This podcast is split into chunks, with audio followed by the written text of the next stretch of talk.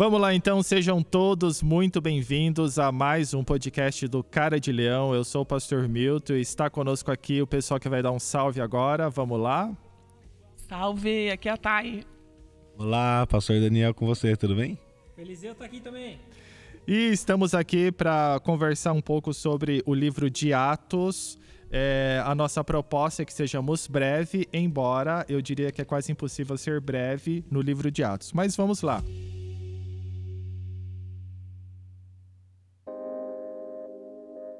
A proposta do Cara de Leão, como vocês têm acompanhado, é a leitura de livros bíblicos e a cada semana nós fazemos o nosso encontro para compartilharmos o que entendemos, como foi aquilo que nos chamou a atenção. Essa semana estamos falando de Atos. Uh, sabemos que ele é um livro que conta a história da igreja, vai narrar uh, as viagens do apóstolo Paulo. Nós vamos ver coisas incríveis, sobrenaturais, mas ao mesmo tempo que elas são incríveis e elas são sobrenaturais, nós vemos que é uma igreja que tem os seus problemas e que vive o seu dia a dia. Tô certo, Thaís Lane? Tá sim. O que, que te chamou a atenção, uh... tá aí nesse, nessa introdução? Então, como eu comentei, acho que foi no episódio 2, que era uma carta, uma carta não, um livro que eu tava muito ansiosa para para ler, porque é onde começa tudo, né? A história da igreja é, ela se inicia aqui. Eu acho muito legal ver como eles eram é, profundos nas coisas que eles faziam, ainda assim no começo de um, uma coisa que nem existia direito, né? Eles não sabiam ainda como ser igreja de verdade, assim. É, e tem um, eu não vou me lembrar ao certo, tem uma passagem que eles até falam de que, que eles estão falando, ah, é, pode isso, não pode aquilo. Então vamos fazer uma carta ensinando aqui o que, que a gente pode fazer, o que, que não pode fazer, né? Então eles ainda estão ali engatinhando, né? Vendo tudo aquilo acontecer, eu acho fantástico, assim, acho que é, um, é, uma carta maravilhosa, um livro maravilhoso e apresenta Paulo ali, que, enfim, acho que é o nosso personagem favorito. E uma coisa que, que a me, gente tanto fala. E uma coisa que me chama muita atenção nisso que você comentou, talvez o pastor Daniel também vai querer comentar, e o Eliseu também, é Uh, os apóstolos ali já estão estabelecidos, Jesus morreu, ressuscitou e agora a igreja está vivendo a vida como ela é dentro da proposta do evangelho. É, e me chama a atenção isso que você comentou, por, quando eles falam que eles vão escrever carta, vão dar instruções era uma igreja que estava preocupada com o discipulado. Então, assim, eles queriam comunicar de forma clara, de forma direta e queriam documentar como deveria ser o, o, o, passo a passo, a vida pela fé, o dia a dia da igreja. Isso me chama muita atenção, porque vocês me conhecem, quem não me conhece vai saber. Eu amo livros e eu acredito muito no poder dos livros. E nós vemos isso acontecendo em Atos. Assim, eles queriam conversar sobre o dia a dia. É, e, e, os apóstolos darem instruções de como deveria ser. Gente, eu acho isso maravilhoso, porque principalmente agora, numa igreja do século XXI. É, os sociólogos é, é, dizem que estamos vivendo um período de pós-modernidade. Nós temos aí a internet que concedeu voz a todo mundo. É, e aí parece que aí nós vamos lembrar do Zygmunt Bauman que fala sobre amores líquidos, relacionamentos líquidos e vivemos uma realidade líquida. É, perfis que bombam hoje, que tem milhões de seguidores, amanhã não vão ter, e aí surge um novo e arrebanha multidões. Então, assim, é, parece que tudo é muito líquido e muito rápido. Mas a Bíblia, e nós vemos em Ato, nos chamando a atenção para essa realidade de é, como vivemos o dia a dia, vamos consultar na palavra. O que os apóstolos disseram para aquela igreja nascendo, como deveria ser o dia a dia, e daí nós vamos lembrar da instituição é, dos diáconos e tudo mais. Então, assim, amo demais essa parte que você puxou aí sobre a necessidade da instrução. E falando de até de documentar as coisas ali, né, que estava acontecendo, de, de tornar público, de ir mais longe. Acho que o pastor Daniel pode até comentar a respeito das cartas de Paulo que nascem, né, que são escritas durante esse livro de, de Atos. Ele tá lá fazendo todas Gente, as suas viagens. eu adoro esse momento quando a pessoa fala, o pastor pode comentar, que é aquele momento que você joga o joga pastor naquele momento. Você que se vire agora para explicar isso. Mas é, ele tá lá nas suas viagens de tantos anos e visitando várias pessoas, discipulando vários novos cristãos, né, pregando, trazendo as pessoas para o evangelho. E ele tá assim, é, eu não sei se ele fazia ideia do que ia acontecer com todas essas cartas, né? O que ia transformar tantas vidas e chegar em tantos lugares, né? Que para aquela época era um lugar pequeno, né? Vamos dizer assim. E hoje chega no mundo inteiro, assim. Então é, é muito legal. E aí pensar também que ele era, vamos dizer assim, um novo convertido, né? Ele estava lá curando as pessoas, ressuscitando a galera, mas ele era um novo convertido que tinha encontrado Jesus não fazia muito tempo. E quando a gente vai ler as cartas de Paulo, como nós lemos aqui em grupo, a gente vê meu Deus, né? Ele realmente teve uma transformação e ele realmente conhece Jesus, ele realmente conhece o reino de Deus, porque a forma como ele escreve é como se ele tivesse como Jesus, sei lá, a vida inteira, né? E não, não é a realidade. E a gente vê o quanto nós somos, às vezes, falhos nessa questão, né? De, de se parecer com Jesus. E até mesmo de entendimento do que é a nossa, a nossa fé, né? Até onde a gente vai, o que a gente pode, o que a gente não pode essas premissas assim da, da religião é uma coisa que às vezes falta na gente quando a gente olha assim meu Deus, Paulo foi o cara. Gente, eu tô acendendo os holofotes agora em cima do pastor Daniel. Atenção com vocês, pastor tá Daniel. Com... Cartas de Paulo. Olha, é, eles estão jogando a bomba nas minhas costas, né? Na verdade, o, o, esse livro de, de Atos, eu, Sou um apaixonado por essa leitura de Atos, porque conta a história da igreja, conta a história de tudo que nós temos hoje de material no Novo Testamento. A base da doutrina da igreja são as cartas de Paulo. E quando a gente olha, é, talvez numa visão muito romantizada dessas viagens, porque quando a gente lê Atos assim, de forma é, corrida, vamos falar assim, o texto todo, às vezes a gente não se depara com a quantidade de detalhes que tem. E quando a gente pega alguns historiadores que eles estudaram as viagens de Paulo mais a fundo, nós percebemos aqui, vou tentar fazer um breve resumo, porque ajuda a gente a entender o livro de Atos. Porque todas as cartas que a gente lê na sequência da Bíblia foram escritas durante o Atos. Então todas as cartas que nós lemos de Paulo, elas foram escritas durante esse percurso aqui a grande maioria, não todas, né, mas assim, a grande maioria foi escrita nesse período em que o, o Atos dos Apóstolos é narrado. Por exemplo, quando nós vamos falar da primeira viagem de Paulo, ela se inicia lá em Atos 13, capítulo 13, versículo 1, e a narrativa bíblica vai até Atos 14, 28. Para nós são dois capítulos. Para ele, essa viagem foi três anos. Os historiadores é, indicam que por volta dos anos entre os anos 45 e ano 48 depois de Cristo foi feita essa viagem. Então assim, a gente lê um capítulo e meio. Para ele foram três anos. Gente, o que você faz em três anos? Em três anos você encontrou sua noiva, namorou, noivou, casou. É. Em três anos, Paulo é, e Barnabé fizeram uma viagem. E quando eles voltam e aí surge tudo o que a Thay estava falando da questão da controvérsia que tem lá em Atos 15 falando sobre a questão da Assembleia de Jerusalém para definir quais seriam os critérios deste evangelho pregado aos gentios, quais seriam as premissas que eles deveriam observar.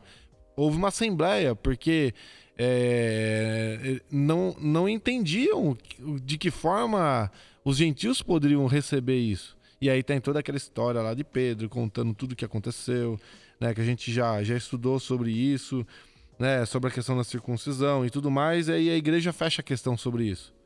E aí permite que o evangelho chegue aos gentios. E aí a história continua. Porque quando a gente olha lá em Atos 15, é, capítulo 15, versículo 36, até Atos 18, 22, como eu digo, para nós são três capítulos. Mas são mais três anos da história de, da vida de Paulo. Então é por volta dos anos 50 a 53 depois de Cristo essa viagem aconteceu. E é interessante que essa viagem ela se estende muito mais. A primeira viagem eles, eles ficam ali em torno da ilha de Chipre e tal, vão para Antioquia, vão para Derbe e eles voltam para Antioquia. Nessa segunda viagem eles vão mais longe. E aí eles chegam a Filipos, Bereia, Tessalônica, Corinto. Segundo os historiadores, durante essa segunda viagem, aí Paulo vai escrever lá na cidade de Corinto ele escreve as duas cartas endereçadas aos irmãos de Tessalônica, da igreja de Tessalonicenses. Mas assim, são três anos de história.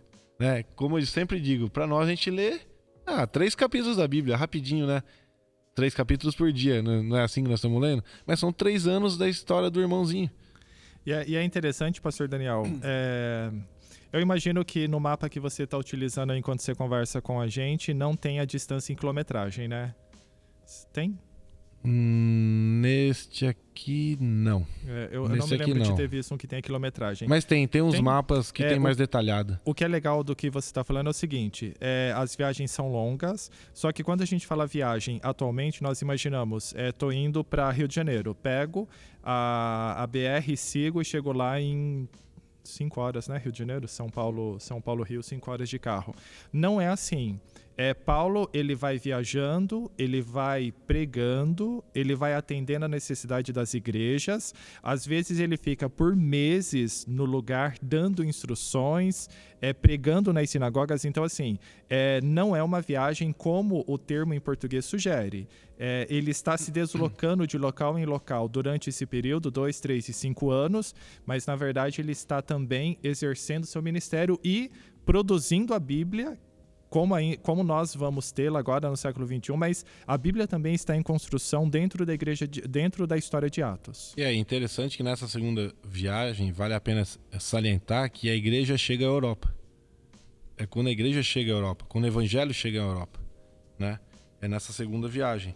E existem algumas. É, e, é, quando a gente lê a, a, a, história bíblica, a gente percebe que existem algumas cidades, igual o pastor Milton falou, que as pessoas par, que ele parava lá e eles demoravam um ano, um ano e meio. Por isso que a gente fala que essa viagem durou três anos. E quando a gente vai é, seguindo a leitura bíblica, em Atos 18, 23, começa uma terceira viagem, que vai até Atos 21, 17. Essa viagem dura cinco anos por volta dos anos 53 ao, ao ano 58. Então, assim, são cinco anos de viagem. E ele repassa todo, saindo de Antioquia, ele vai subindo, vai lá para a Europa, vai passar por todas essas cidades que, que nós conhecemos das cartas bíblicas. E é muito interessante. Inclusive, quando a gente lê, lê a Bíblia, é, lá em, em Atos 18 versículo 11, por exemplo, cita que ele ficou um ano e seis meses parado em uma dessas cidades ensinando a eles. Então, assim, imagina, ele demorou um ano e meio pregando a palavra em uma única cidade, em um único, lugar. Então, uma viagem que demandava muito tempo. Sim. Sabe o que me chama a atenção nisso? Não sei se vocês querem comentar também. É, daí você também, para concluir o seu comentário sobre as viagens. É, nós vemos um Paulo é, e os apóstolos também, embora não há a descrição é, do, do, que se os apóstolos viajaram em Atos, alguns acompanham ali, mas o que, que é interessante? Paulo é altamente focado no ministério. Ele é altamente focado. É, o, durante todo o livro de Atos, nós vamos ver. É, primeiro vai surgir a conversão de Paulo e tal. Ele vai repetir, pelo menos em Atos, duas vezes o histórico de como ele se converteu da luz no caminho de Damasco. É, o, o texto em Atos vai nos mostrar Paulo pregando nas sinagogas, insistentemente, às vezes expulso, às vezes falando que ele mesmo ia pregar, mas ele pregando, convencendo gregos, é, é, gentios e judeus a, ao evangelho. Nós vemos ele, é, tem um momento na despedida, não me lembro, pastor Daniel, se é a primeira viagem que eles estão orando na praia para se despedirem de Paulo. Depois nós vemos Paulo pregando na casa de alguns irmãos, porque ele estava de passagem. Então, e, e aí a própria história da igreja vai nos dizer que nesse período de Atos os, os, algumas cartas é, paulinas são produzidas. Então, nós vemos alguém altamente focado em ministério. Gente, isso me chama demais a atenção, porque igual hoje é, nós somos pessoas que temos trabalhos que não são dentro do reino para o sustento da nossa família, nós temos os nossos estudos, os nossos projetos, e às vezes, e agora eu falo pontualmente de mim, às vezes eu acabo perdendo foco é, sobre essa questão do reino. E, e aí, olhando para o livro de Atos, olhando para algumas prega, pregações do pastor pastor Cláudio, ia falar pastor Paulo. pastor Paulo, apóstolo Paulo. Pastor Cláudio, nosso pastor aqui, pastor Cláudio Gonçalves, pregações bem recentes, nós vemos sobre essa necessidade de recobrarmos esse sentimento de urgência do reino, da minha oração, do meu aprendizado, da minha conversa, é, desse contexto de reino. Isso me chama demais a atenção em Paulo. É, você falou de orar na praia, é justamente nessa terceira viagem que Paulo é, tem no seu coração em voltar para Jerusalém. Então lá em Atos 21, 5 fala que eles não queriam que ele, que ele voltasse, porque Deus já tinha falado de que ele haveria de sofrer é, de uma forma muito ferrenha, vamos dizer assim, quando ele voltasse a Jerusalém. Só que era a vontade de Deus que ele voltasse. Então, assim, no, em Atos 21, 5 fala exatamente isso. Depois de passar ali alguns dias, saímos e seguimos viagem.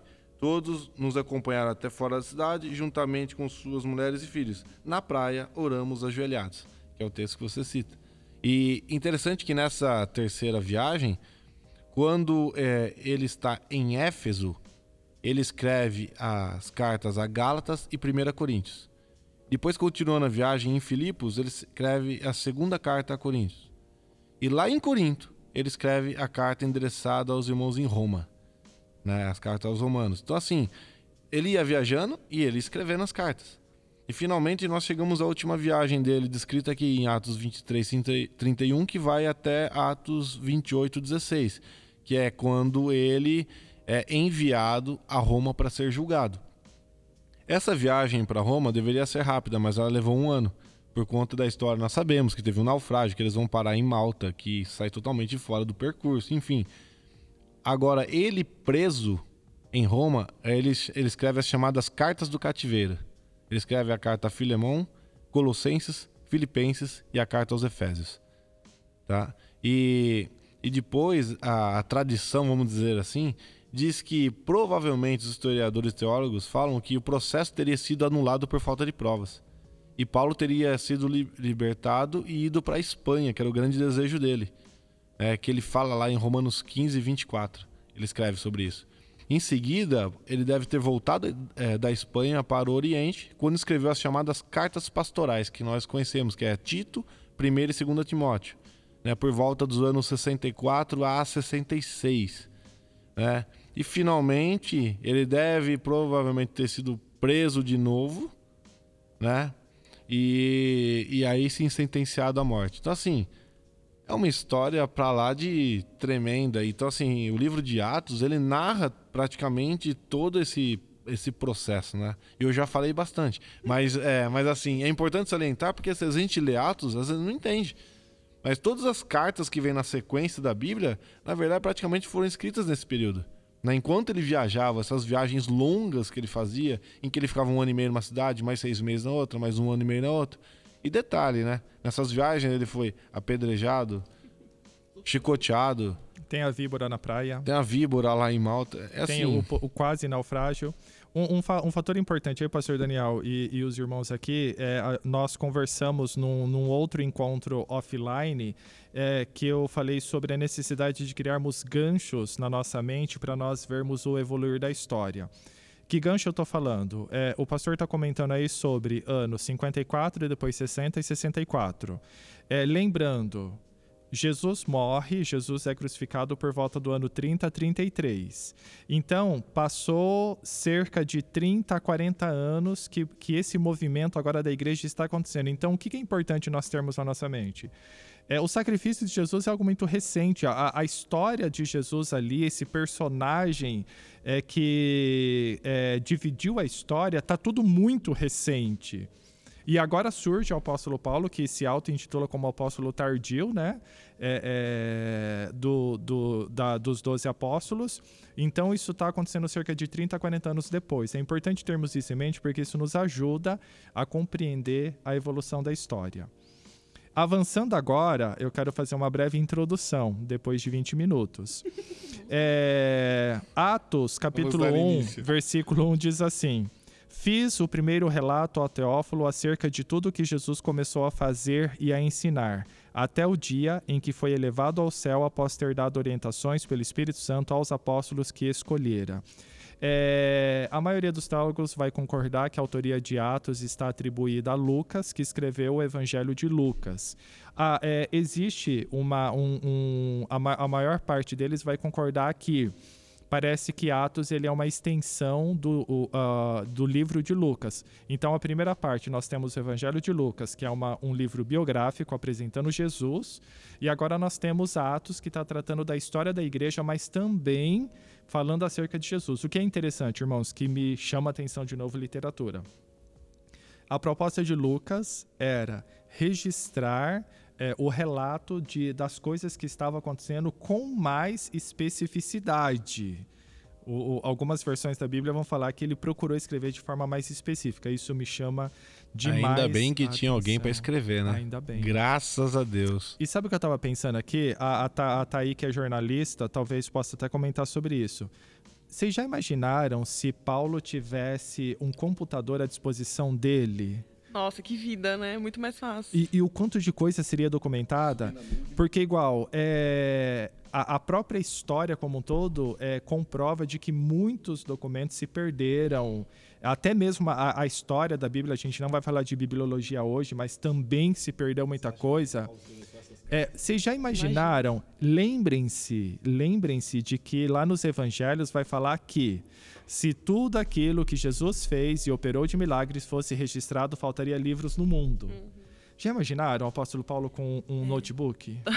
é, fazer um vlog, né? Sim. Oi, gente, tudo bom? Hoje eu salvei tantas pessoas. Jesus operou nessa cidade de X forma, ia ser muito precioso. Mas acho que, às vezes, a gente até limita é, nessa leitura, vamos dizer assim, corrida da Bíblia, a gente limita uh, os acontecimentos que tem aqui, né? Ah, tá, Paulo foi lá, viu o cara que caiu da janela, não, ele tá dormindo. Ah, ok. A gente não vê a grandiosidade e quando a gente pensa que, além do que tá aqui, muitas outras coisas aconteceram e muitas outras coisas acontecem, né? Acho que é, é interessante que a gente pense também a respeito disso, né? Que que às vezes a gente acha que essas coisas aqui não vão mais acontecer, né? A gente limita Jesus, ah, Jesus fez e aconteceu só no Novo Testamento. Hoje não tem mais é, como ele fazer essas coisas.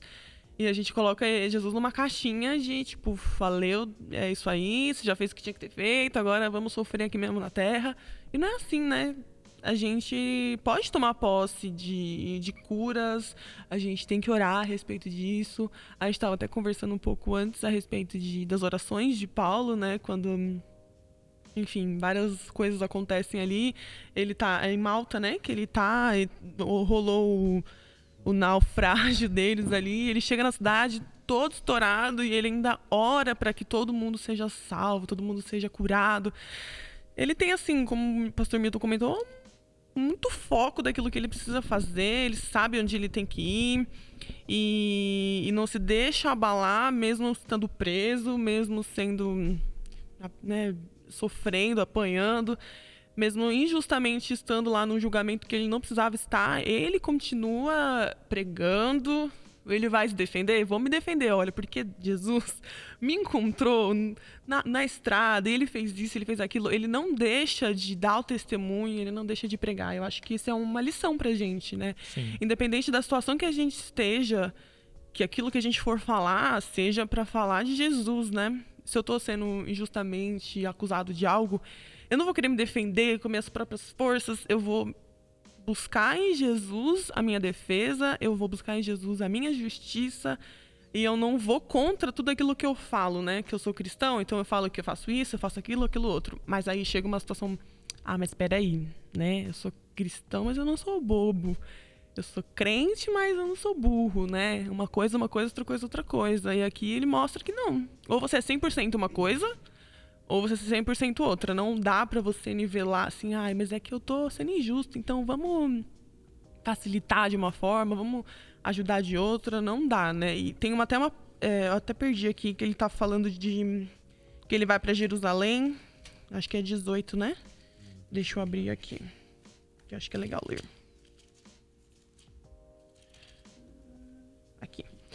Ele tá lá falando, pedindo da galera, beijo, gente, vou lá porque eu tenho que ir para lá. E aí eles começam, não, não vai, a gente sabe que você vai sofrer, que você vai né, levar uns cascudos. E aí ele fala assim, no capítulo 21, no versículo 13. Mas ele respondeu: Por que vocês choram assim e me deixam tão triste? Eu estou pronto não somente para ser amarrado, mas também morrer em Jerusalém pela causa do Senhor Jesus. Gente, aí se o menino existe, ele tava preparado para, ele sabia que ia ter problemões lá esperando por ele, mas ele foi, não, eu vou porque eu conheço aquele que me chamou quando eu tava lá no caminhozinho indo perseguir uns cristãos, é, uns cristãos. Ele sabia quem era Jesus, o que ele tinha para fazer. Eu posso morrer, eu posso padecer, mas eu sei para onde eu vou, eu sei quem é que eu sigo. Sim. E ele foi e Sim. fez o que tinha que ser feito. Tem uma teoria, eu não sei se ela vem do coach ou se ela vem da psicologia, que fala é, onde você foca, expande. E nós percebemos isso em Paulo, né? É, ele sabe que ele está indo, que ele vai sofrer e que na verdade ele vai acabar é, morrendo por causa do evangelho. É, e no entanto, ele não permite que expanda na vida dele o terror pela morte. Tanto é que ele vai dizer em Atos que ele está pronto a morrer com o Senhor Jesus. Ele foca no ministério dele. Paulo procura expandir a sua atuação ministerial e o alcance do seu ministério, ao invés de ficar sofrendo com eu sei que é minha última viagem, eu sei que é a última vez que eu estou vendo vocês, eu sei que esse é, é- esse é o último esfirra do Habibs que eu estou comendo. Ele não, ele não permite que esse lado dramático natural ao ser humano aconteça. Ele foca no ministério. Talvez, não sei, né? Aqui pensando na minha cabeça, talvez ele leve isso realmente como um trabalho, né? Não é algo sentimental. Sim. Ele constrói relações, Sim. né, profundas ali com, com os apóstolos e com a galera que segue ele, mas ele é um trabalho, ele foi chamado para algo. E às vezes a gente é chamado para algo e a gente trata com sentimentalismo, né? Ai, mas eu não estou sentindo de fazer hoje. Sim. Ai, mas eu não estou sentindo de fazer, de falar disso ou de aquilo. E ele é uma representação clara de tipo, tenho algo para fazer? Vou fazer, não vou ficar sofrendo com as coisas terrenas, porque eu sei que tem algo muito maior me esperando, né? O, o sentimento de propósito o envolve plenamente. Paulo é, o apóstolo Paulo, 100% do dia, 24 horas do dia. Ele respira a- o chamado do evangelho que ele foi chamado para anunciar. É full. É, queria fazer um comentário ainda no capítulo 1 e depois a gente pode saltar para os capítulos que chamam a atenção de cada um de vocês. É, você que está nos ouvindo, o convite de todos nós é leia Atos. Esperamos que você tenha lido antes de nos ouvir e depois que você nos ouvir, leia Atos novamente, porque quanto mais vocês lerem Atos, mais claro vai ficar a história da igreja para vocês. O que eu quero comentar, que na verdade a Thaí e o pastor Daniel já pontuaram, é o seguinte: é, Atos capítulo 1, versículo 13 diz assim. Quando chegaram à cidade, subiram ao aposento superior, onde estavam Pedro e João, Tiago e André, Felipe Tomé, Bartolomeu e Mateus, Tiago, filho de Alfeu, Ti- Simão, o Zelote e Judas, filho de Tiago, ou seja, os apóstolos. Versículo 14: E unidos, todos se dedicavam à oração, juntamente com as mulheres, com Maria, a mãe de Jesus, e com os irmãos dele. Uma temática que nós vamos ver recorrente em Atos. A igreja orava. É, quando eles são perseguidos, eles oram. Paulo e Silas na prisão, eles cantam e oram. Quando Pedro é liberto da prisão, é, ele vai em direção aos irmãos que estão escondidos em uma sala de oração. Na praia, quando Paulo vai se despedir deles, eles oram. É, Paulo fala que teve, é, por duas vezes, se eu não me engano, Paulo teve visões noturnas de Deus falando com ele, provavelmente estava em oração. Então nós vemos. Ah, tem o próprio Pentecostes, né? Que é um dos capítulos mais conhecidos de Atos, capítulos 2. Nós vemos que os irmãos também estavam em oração. Então, a temática oração ela é recorrente em Atos, porque igreja saudável é a igreja que ora. Graças a Deus que tem uma igreja que ora. o que eu fico, assim, é, me chama a atenção no livro de Atos, eu acho maravilhoso. E eu acho que o que a Thay tá falando, que o pastor Milton tá falando, é o seguinte. Como o evangelho não era superficial. E aqui é, é uma atenção para nós. Hoje nosso evangelho é muito superficial. Thay tá falando sobre isso. De que eu professo a minha fé até certo ponto. Para esses homens que viviam nessa época, não tinham como professar a fé meia boca. Ou eles eram de Deus, do Senhor, eles criam em Jesus Cristo ou não. Por quê? Porque isso era vida ou morte. Né? Era vida ou morte. E o que eu acho interessante quando a gente lê a palavra, a, a, em todo o, o é, em Atos, fica marcado que os sinais extraordinários, por exemplo, Atos 5:12, né? Muitos sinais e feitos extraordinários eram realizados entre o povo por meio dos apóstolos.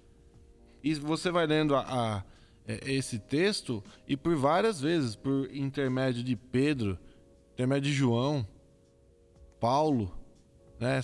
Meu, os caras ressuscitavam mortos, curavam paralíticos, cegos enxergavam, coxos andavam, surdos ouviam, mortos ressuscitavam.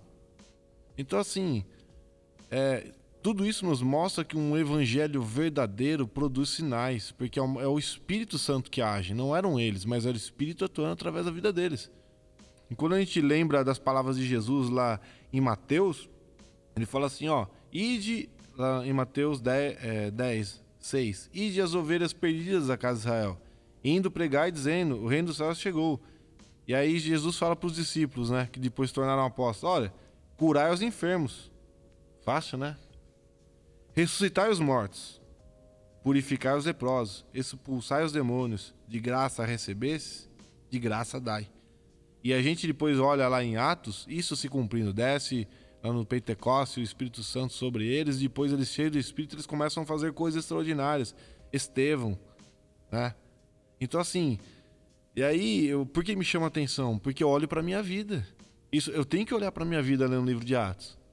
Para peraí, será que eu tenho a mesma fé no mesmo nível que esses homens tinham? Será que eu professo a Jesus Cristo na minha vida como esses homens professavam? Será que se for colocado uma arma na minha cabeça, como era colocado na cabeça deles, eles, eu negaria?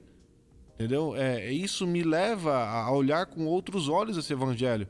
De, de, não é uma coisa romântica, mas eles pagavam com a própria vida e com torturas, com dores, com açoites, é, para professar esse evangelho. Só que em contrapartida, era um evangelho tão genuíno que coisas extraordinárias aconteciam por onde eles passavam. E aí a gente olha para a nossa sociedade de hoje e aí eu pergunto para você, coisas extraordinárias têm acontecido por onde eu e você passamos? É apenas para reflexão, não estou aqui para acusar. O acusador tem outro nome na Bíblia. Né? Mas assim, não vale a reflexão? Sem dúvida. Isso me incomoda, porque eu falo, Senhor, nas minhas orações, até que ponto eu sou um cristão de verdade? Será? É, eu fico me perguntando até que ponto eu busco a Deus de verdade? Será que as minhas orações são da forma como Paulo, uh, Paulo e Silas oravam na cadeia, depois de terem sido chicoteados, apanhados bastante, e ainda assim oravam e cantavam? É fato que o livro de Atos precisa inquietar todos que leem, né? Tem, um, tem um, um, pensamento que eu acho muito interessante, queria compartilhar com vocês, sobre quando nós vemos muitas curas e milagres sobrenaturais em Atos, que é o seguinte: uh, os milagres aconteciam de forma sobrenatural não porque os apóstolos eram especiais, embora longe de mim dizer que não são, porque eles são, são os doze apóstolos. Mas, Paulo, é, mas tem alguns ensinos que nós vemos na literatura cristã que fala é, não foi a presença dos apóstolos, mas foi a presença de Deus que produziu a cura. Por quê? Deus queria dar àquela igreja de Atos um marketing que nenhuma outra religião tinha? Não. É, os milagres aconteciam porque onde a presença genuína de Deus se manifesta, a cura é natural, porque é porque curar e restaurar é natural para a presença de Deus. Onde Deus se manifesta, a cura se manifesta porque faz parte da característica de Deus curar. Ele tem esse, esse poder e esse prazer de restaurar a sua criação. Então, isso me chama demais a atenção. É, havia igreja, a igreja orava e os milagres aconteciam, porque a presença de Deus produzia isso. Isso é fantástico demais. Depois eu quero que a Thaís Lane fale, gente, de uma Bíblia que ela tá usando. Colorida. Super colorida, desenhada, tem um formato diferente e ela vai recomendar um essa Bíblia para vocês. vocês, tá bom? Não, só complementar o que o pastor Daniel falou e que o Milton também comentou, eu acho que é, eles eram tão profundos em Jesus, não só porque viveram com ele, né? Até porque Paulo não, não esteve lá com ele, mas não só por isso, mas acho que é porque era a única coisa que eles tinham, né? Eles só tinham Jesus, eles só tinham isso, eles não tinham mais nada na vida. Eles não tinham Netflix. Não tinham Netflix, não tinham Disney Plus, não tinham nada. Eles só tinham a Jesus. Então acho que é, é o que é batido que todo mundo fala, mas realmente quando a gente tem um relacionamento com Jesus é, e com o Espírito Santo, não tem como ser diferente, né? Não tem como a gente não dar fruto, não tem como as coisas não se moverem, porque onde Jesus está, ele transforma, né? Então, que você que está ouvindo a gente possa pensar: será que Jesus é tudo que eu tenho? Ou ele é tudo, ele é quase tudo, mas meu emprego também ajuda? Ou ele é quase tudo, mas a minha família também dá um suporte? Ou ele é quase tudo, mas eu tenho ah, um carro? Né? Às vezes a gente coloca as nossas forças em, em coisas terrenas e diminuímos de novo o que Jesus pode fazer, né? Então, quando a gente tiver em Jesus tipo, a razão de toda a nossa existência, de todas as nossas forças, acho que a igreja vai começar a, a ser diferente, né? Vai começar a mostrar o que é realmente reino de Deus, igual eles falam no capítulo 6 sobre eu acho que é no 6 eu não lembro qual é o capítulo que eu perdi aqui, mas eles falam como era a vida em comunidade, né? Não faltava nada para ninguém. Atos 2. É, eles vendiam o que tinham, repartiam com o que precisava, repartia mais para algum que precisasse de mais, para quem precisasse de menos eles davam menos, mas é, não, não faltava, né? Todos se entendiam irmãos, em mesmo, de um mesmo pai, e, e avançavam nessa verdade, mostrando assim para quem quer que fosse que aquilo ali era reino de Deus e que não era brincadeira. Sem dúvida. Uh, eu imagino que já chegamos à metade do nosso podcast, ou já passamos dele, então a gente começa agora a tentar, na medida do possível, fazer finalizações. Só falta mais 26 capítulos. Exato. eu quero, eu quero comentar um texto que me chamou muita atenção. Eu gostaria de que Eliseu, Thaí e Pastor Daniel, que estão com a gente na mesa, também comentem exclusivamente é, um ponto que foi forte para vocês. É, para mim tiveram muitos pontos fortes, mas como eu posso escolher um só, eu escolho Atos capítulo 2, versículo 28. E, gente, eu tinha certeza que nesse podcast a gente ia conseguir avançar tipo capítulo 25, 27 de Atos, ia ficar pendente só o último. Mas eu vou falar do 2. É, capítulo 2, nós temos o Pentecostes, e aí do, do versículo 14 em diante, nós temos o discurso de Pedro. No discurso de Pedro, no versículo 28, que ele está fazendo uma citação do rei Davi, do versículo 25 em diante. É, gente, nós estamos vendo, o que eu quero chamar a atenção de vocês, nós estamos vendo uma igreja em movimento, uma igreja do dia a dia, uma igreja perseguida, uma igreja que partilha do seu pão, o apóstolo Paulo naufragando, o apóstolo Paulo dando por pessoas, pessoas sendo curadas. Então, o que nós estamos vendo? Um evangelho prático, um evangelho que entrega, lá na linguagem do marketing, né? Tem entrega. É, mas o versículo 28 ele é apaixonante. Atos 2, 28 diz assim: é, Eu imagino Pedro, aquele pescador que corta a orelha lá do soldado no momento em que Jesus vai preso, lá no Evangelho. Aquele Pedro que fala: é, Jesus, se for necessário eu morro no teu nome, o senhor não vai morrer é, essas aventuras de Pedro, aí Pedro diz aqui, utilizando a citação do, do rei Davi, no capítulo 2, versículo 28, diz assim: Fizeste-me conhecer os caminhos da vida, tu me encherás de alegria na tua presença. E eu quero dedurar aqui a Tairislane, que a gente descobriu no nosso encontro da semana passada, lendo. O que, que a gente estava lendo? Cuidado com o que você vai falar. É, lendo os salmos que a gente descobriu que a Tairislane não gosta de poesia, não, não gosta é de uma isso. linguagem muito romântica. É que eu acho que Davi é um pouco exagerado, assim. Sofrimento, meu Deus é muito dramático. E aí nós vemos aqui é, Pedro falando assim: Fizeste-me conhecer os caminhos da vida tu me encherás de alegria na tua presença. Eu achei um texto assim, sabe aquele momento que você está lendo algo e uma frase, uma palavra ou um parágrafo salta do texto e te enche os olhos? Para mim foi aqui. Porque ele, é, na defesa do discurso dele, ele está anunciando Jesus, falando que os profetas profetizaram acerca dele, que todo mundo deveria se converter a ele. E ele saca dessa frase tão poética do rei Davi dizendo: Fizeste-me conhecer os caminhos da vida, tu me encherás de alegria na tua presença. Dois apontamentos.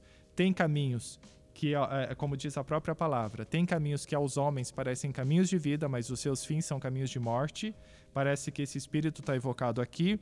Segundo, na tua presença eu serei cheio de alegria. Então é Pedro, o pescador, havia descoberto caminhos de vida. E na presença de Jesus que ele está pregando, ele descobriu que existia plenitude de alegria. Gente, para mim é um, é um ponto alto dentro de tudo aquilo que é alto em Atos. E para vocês, gente, qual é o ponto alto assim que chama demais a atenção? É impossível escolher um. É. Tá fazendo a gente aqui, eu tô com a Bíblia inteira pintada, como é que eu vou saber? Ah, é assim, são, são vários textos, vários que me chamam a atenção. Mas assim, é, eu acho que a grande marca desse início da igreja é o poder de Deus se manifestando através desses homens, mas de uma forma tão intensa, tão intensa. Um, um versículo assim que me, me, é, me fez duvidar se eu sou crente. é, assim, é, cada vez mais agregava-se ao Senhor grande quantidade de crentes, tanto homens como mulheres. Atos 5, 14 e 15. A ponto de os doentes serem levados para as ruas e colocados em leitos e macas, para que, quando Pedro passasse, ao menos a sombra se projetasse sobre alguns deles. É uma comoção geral. Eu, eu, eu imagino a glória de Deus num nível de um avivamento tão sobrenatural nós estamos orando por avivamento. Sim. Esse é o nosso sonho como cristão. Eu acho que, que, é o que o pastor Cláudio fala, que o que arde o nosso coração é um avivamento. É vivermos o Espírito Santo agindo em nós e através de nós. É a presença dele. E aqui, era para mim, a palavra aqui mostra que era algo tão sobrenatural, porque assim, eram coisas malucas que aconteciam.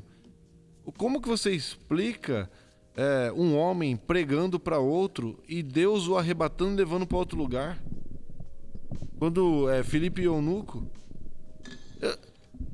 Hoje a tecnologia não conseguiu ainda fazer matéria ser transportada de um lado para o outro, mas Deus fez o camarada sair de um lugar e ser levado para o outro. Então, assim, eu começo a olhar para esses textos bíblicos e eu fico admirado como que esses homens eram usados por Deus. Né? Como como que as coisas aconteciam de uma forma poderosa e era assim, não eram eruditos, eram homens simples.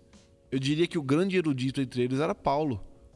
Mas assim, meu, é, é, eu fico admirado de ver essas coisas. Como esses homens eram usados por Deus. Né? E isso me chama a atenção, como esses homens eram, us, eram usados por Deus. Né? Porque assim, o versículo de 39 que eu estou citando, de Atos 8, fala: Quando saíram da água, o Espírito do Senhor arrebatou Filipe. O eunuco não mais o viu. E alegre seguiu seu caminho. E Filipe foi achado em Azoto, em outro lugar. Meu, o cara sumiu. Assim, às vezes você lê o texto e fala: Meu irmão, eu acho que o eunuco falou: Meu, encontrei um anjo. Vocês já encontraram um anjo? Vocês já viram um anjo cara a cara e o anjo desaparecer? Eu já tive a oportunidade de ver isso quando criança. É o testemunho para outra, outra situação. Mas é um negócio que me impactou. Eu tinha, sei lá, 5, 6 anos de idade, nunca mais esqueci. Já faz quase 40 anos isso. Assim, maluco. Então, assim, imagino o que produziu na vida desse homem. Então, o que me chama atenção nesse livro de Atos, eu não consigo achar um versículo único.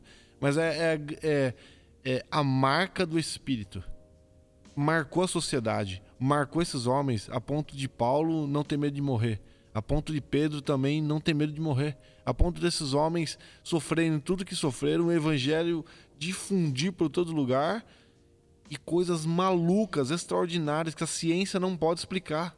Que hoje, com toda a tecnologia que a gente tem ao nosso favor, a gente não consegue os mesmos resultados de que a ação do Espírito e nunca vai conseguir, porque é Deus agindo no homem. Eu fico assim eu não sei nem que palavra usar, de, de ler esse livro. Então, toda vez que eu leio, leio, o livro de Atos, eu falo, Senhor, eu preciso me converter. É, é, esse, esse é o ensinamento que eu tenho desse livro. É, podem falar mal de mim, achar o que. Falar, como que o cara é pastor e tá falando que precisa se converter? Olha, se eu olhar a minha vida e olhar para a vida desses homens, eu acho que eu tô um ano luz distante deles. Então, assim, e não é porque eu não oro, e não é porque eu não leio a Bíblia, não é porque eu não busco a Deus. Não. Pelo contrário, esse é meu desejo. Esse é o, é o meu clamor dia e noite. Mas olha o nível que esses homens chegaram com o Espírito, né? Então, assim, desculpa falar muito, mas eu não consigo achar um versículo. Eu, eu fico admirado com esse texto. Esse texto é, é, é maravilhoso. É maravilhoso. A palavra de Deus é maravilhosa. Como diria o sábio, Deus é top, né? Mas é, o que me chamou a atenção, na verdade, né? Muitas coisas na Bíblia, na, no livro de Atos. Mas está lá no capítulo 2, no versículo 17, a partir do 17. É isso que eu vou fazer nos últimos dias, diz Deus. Derramarei meu espírito sobre todas as pessoas. Os filhos e as filhas de vocês anunciarão a minha mensagem. Os moços terão visões, os velhos sonharão. Sim, eu derramarei o meu espírito sobre os meus servos e as minhas servas, e naqueles dias eles também anunciarão a minha mensagem. Em cima no céu farei com que apareçam coisas espantosas, e embaixo na terra farei milagres. Haverá sangue, fogo e nu nuvens de fumaça. O sol ficará escuro e a lua se tornará cor de sangue. Antes que chegue o grande e glorioso dia do Senhor, então todos os que pedirem a ajuda do Senhor serão salvos. É muito assim grandioso, né? Não sei se tem a ver com algo de Apocalipse ali, mas a profecia de sim. E, e pensar que todas essas coisas estão para acontecer, né? E que o derramar do Espírito Santo vai chegar, vai inundar toda a terra e todos falarão, anunciarão, os jovens é, vão ter visões, enfim. É muito louco pensar que. É, porque às vezes a gente está aqui, né, na vida cristã, ah, tá ok, vamos orar, vamos não sei o que, não sei o que, não sei lá. E a gente esquece que vai ter uma, um grande movimento na terra, né? Em todos os lugares é, vai se ouvir falar de, de Deus e vão ver as maravilhas, vão ver os milagres. Então acho que assim é muito grandioso. A gente falou bastante de Paulo, né? E acho que a gente, a gente não conseguiu falar muito sobre essa parte do Espírito Santo, mas que incrível será a gente poder vivenciar isso, né? E, e estar, em, em estar nele, né? Por favor, esteja em Jesus, né, gente? Então, né? Ore e se consagre para que a gente possa viver isso assim e olhar e falar: meu Deus, isso realmente aconteceu, as profecias se cumpriram e a gente vai para o céu.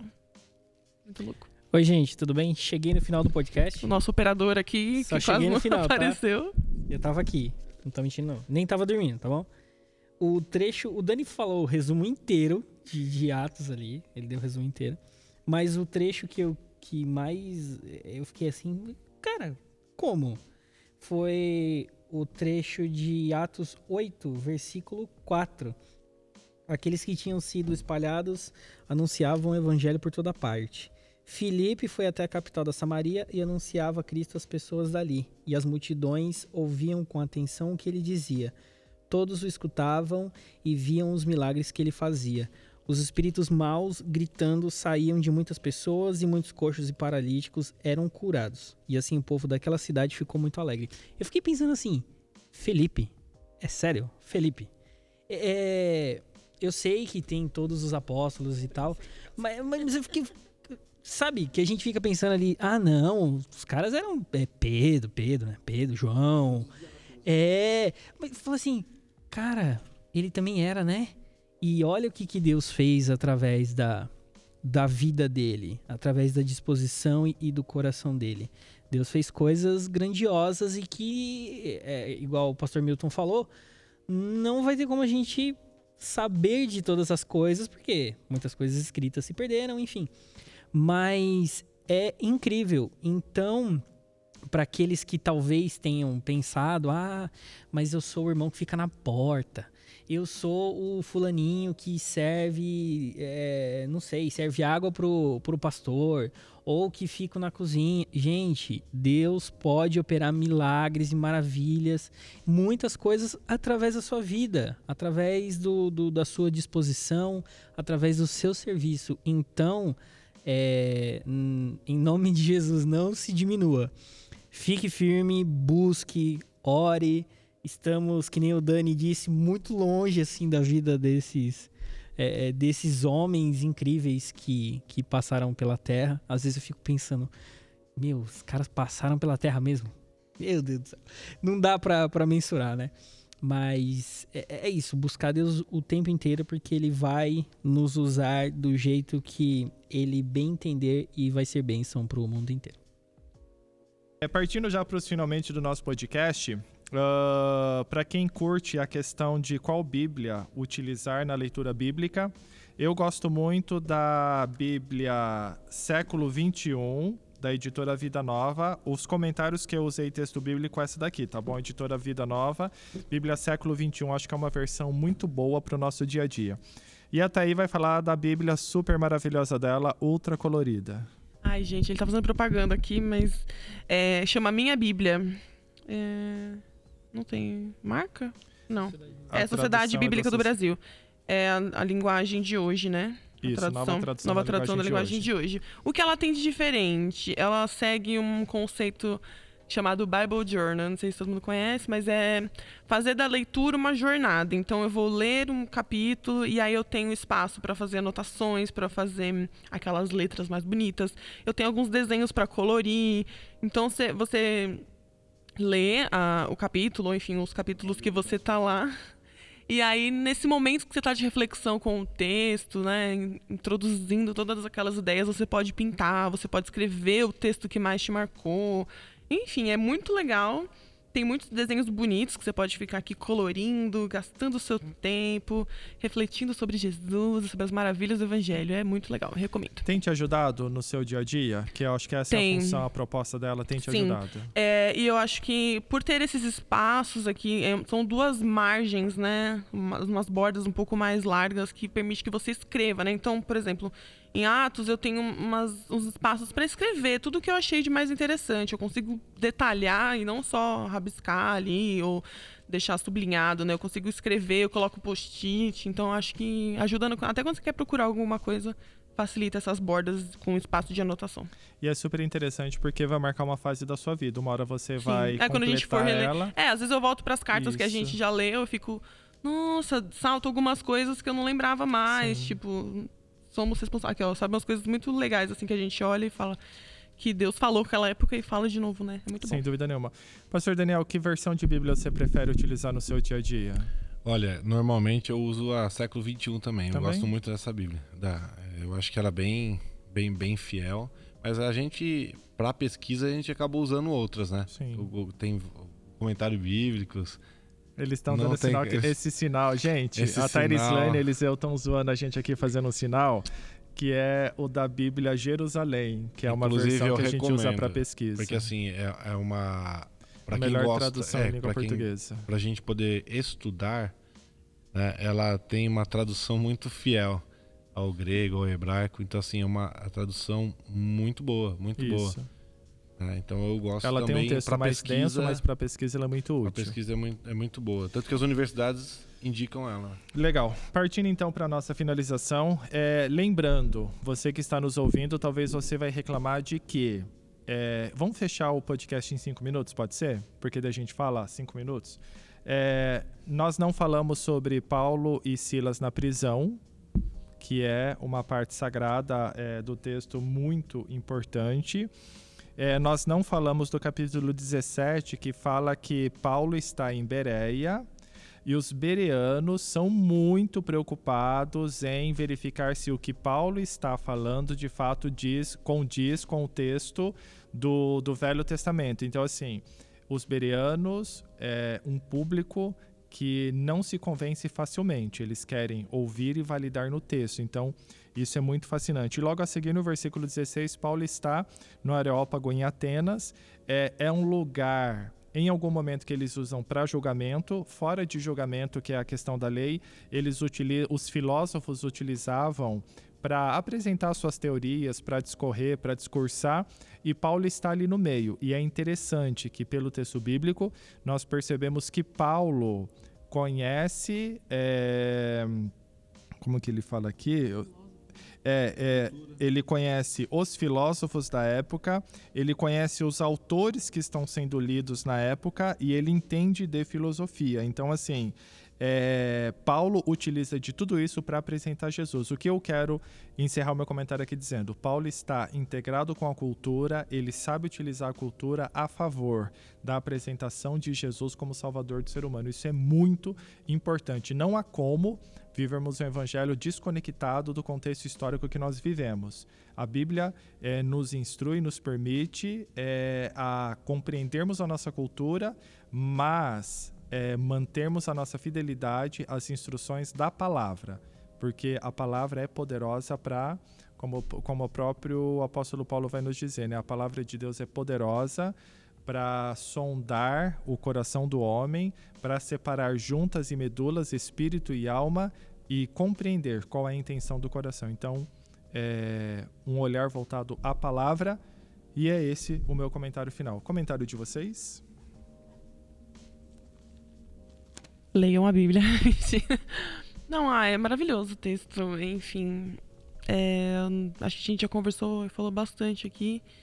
Só fica pra gente é, pensarmos sempre sobre a nossa vida cristã e as nossas ações em qualquer esfera da vida que seja, né? Que a gente possa ter como exemplo esses apóstolos e o que eles faziam por meio de Jesus Cristo ali em todos os lugares que eles estavam eles resplandeciam a, a glória de Jesus ali, a, a luz, né, de Jesus e não, não deixaram que todas aquelas experiências que eles tiveram, né, os discípulos ficassem naquele período, né? Ah, beleza, Jesus veio, fez, mas vamos seguir nossa vida. Eles levaram até o fim.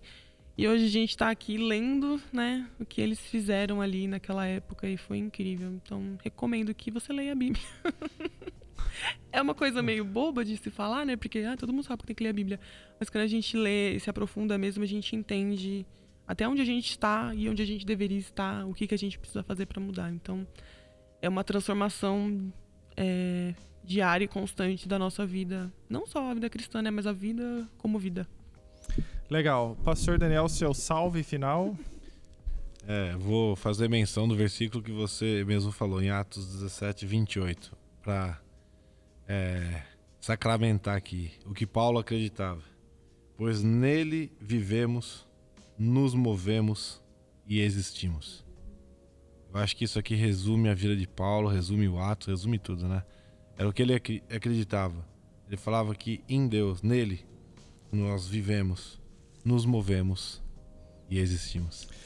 Pessoal, muito obrigado por vocês que ficaram com a gente todo esse tempo. Espero que esse podcast os abençoe. Vamos produzir mais. Uh, e seguimos aqui no Cara de Leão, como a Thérese Lane disse, lendo a Bíblia. E para encerrar esse nosso momento tão ilustre, um salve final do nosso editor-chefe. Gente, é... a única coisa que a frase não é exatamente essa, mas foi mais ou menos isso que o pastor Milton disse um dia desses que a gente aqui lendo. É, deixa a Bíblia ler suas atitudes.